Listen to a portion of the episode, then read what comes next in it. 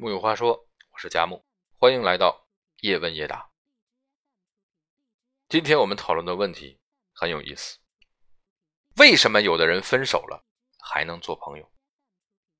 最近有朋友经历了一场漫长的分手，在萌生念头、保持界限、左摇右摆、做情侣伴侣咨询、冷却思考等阶段过去之后，最终还是下定决心 say goodbye。可是他昨昨天晚上却跑来。问我，说分手我们还能做朋友，是不是说明没爱过？我一把拍了一下他的大腿，想啥呢？当然不是。一段亲密关系破裂有多疼，也许经历过才懂。它可能影响到我们生活的方方面面，轻则买醉发酒疯，变身工作狂；重则上不了班、睡不了觉、吃不下饭，甚至物质成瘾，辞职休学，留下创伤。换句话说，我们开始把恋爱对象当做自己的一部分，把自己的特质与伴侣的特质、自己的记忆和伴侣的记忆、自己的身份和伴侣的身份相融合。在一定程度上，两种自我的这种重叠，可以是一段恋爱关系中很好的一部分。不过，这也同时意味着，当这段关系不幸结束时，失去对方会导致部分自我的丧失。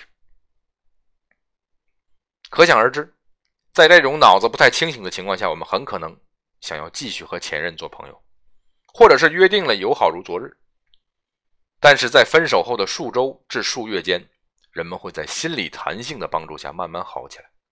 这是一系列能帮助我们每个人在遭受重大压力和危险后较好处理、尽快恢复的特质和能力，帮我们尽快的找回独立的自我，向前看。我们会逐渐放下对上段感情的依赖。不会继续深陷负面的想法。恋爱确实会提高大脑某处的快乐阀值，但这是过程，并不可，并非不可逆。就像习惯了大鱼大肉的刺激，忽然回到清汤挂面的日子，一开始可能会浑身不舒服，但久而久之也没什么敌得过时间。再加上还有大脑自然的遗忘过程辅助，再美好的细节也会随着时间流逝暗淡下去。十年过后。不痛不痒。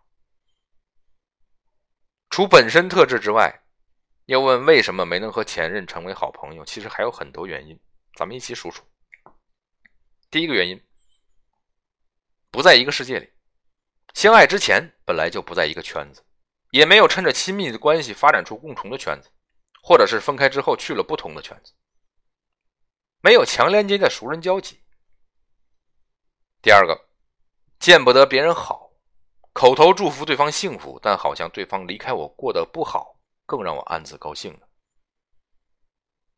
第三种，我心已死，别来烦我。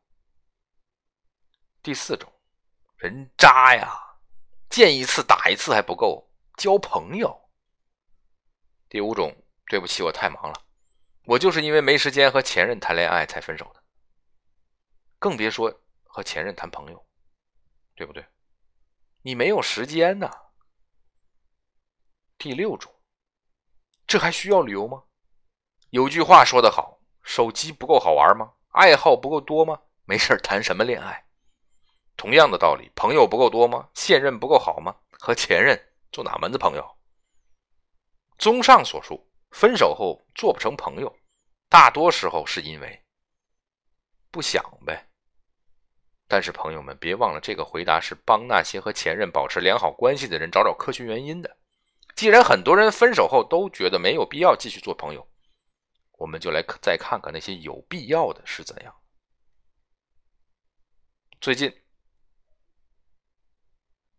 奥克兰大学的两位研究学者找了五百多人，给什么会让分手后的两人要继续做朋友这个问题的条目打分。条目里包括一百五十三个可能会这样做的原因。注意，这里被测试的都是很直的直人，而且起码都分过一回手。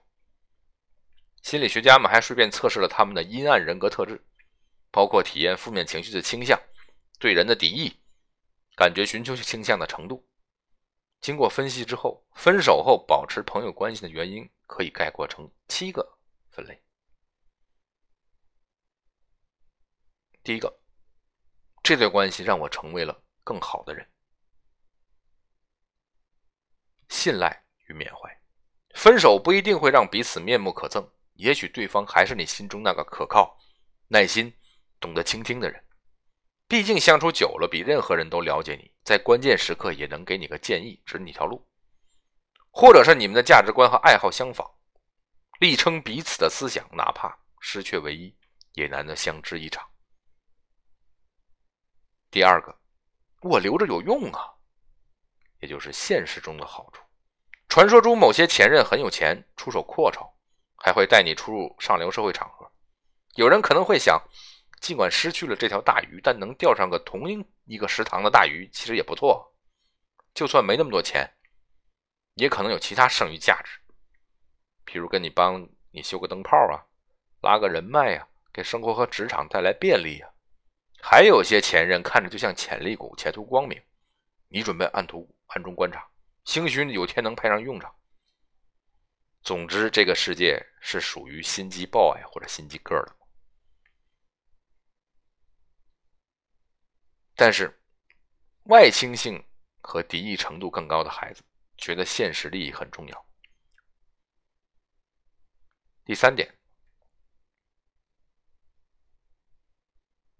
没有得你的允许，我也会爱下去。吸引力。持续在线，分手后总有人不愿意眼睁睁看着对方从自己的生命里彻底消失，没事就刷一波存在感，想挽回也罢，还试图惹对方的新伴侣吃醋，真是痴心不改。网络上各个版本的复合指南也可谓道行高深，在此敬那些执行力非常高的前任们。当然也有爱逞强的，明明没有翻篇却还要装作若无其事假大方，面子是挂住了。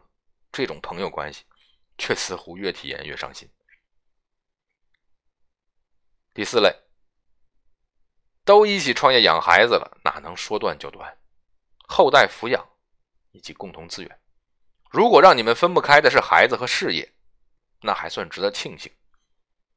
但是有人是共同背负债务的，另外还有一小撮人选择婚后同居，甚至隐瞒离婚。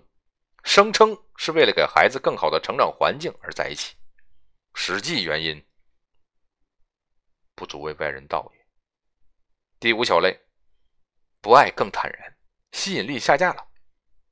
讲真，假如你因为由内而而外的放下了这段爱，也确实没什么好绝交的。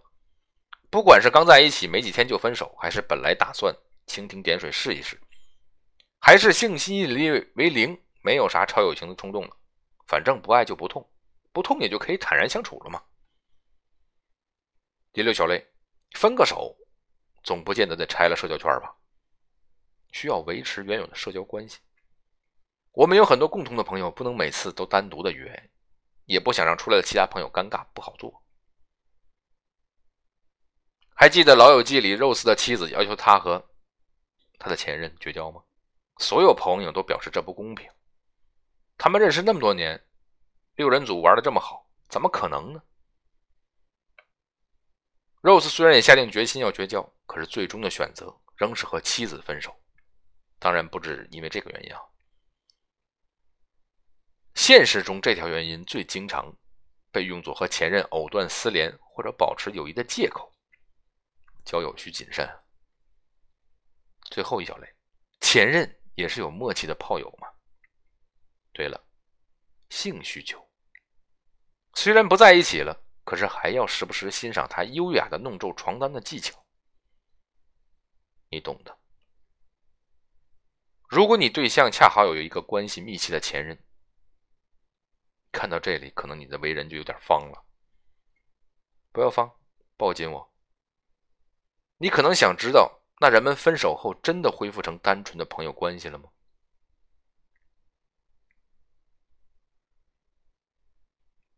二零零五年，还是外国人，他们做过一项针对异性恋群体的有趣研究，比如人们和前任的友情和普通异性纯友谊到底有何分别？结果显示，两种关系还是不同的。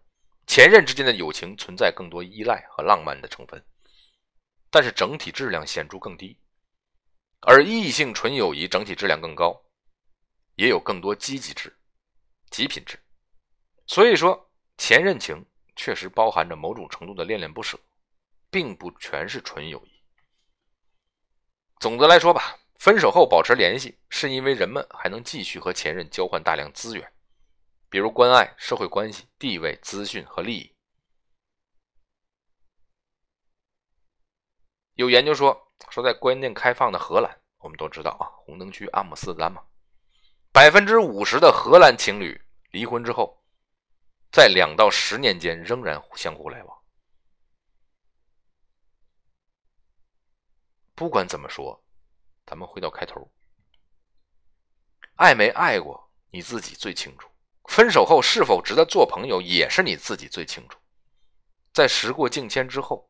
哪怕沦为一个可删可不删、可加可不加的社会网络好友，也没什么大不了的。反正都已经过去了。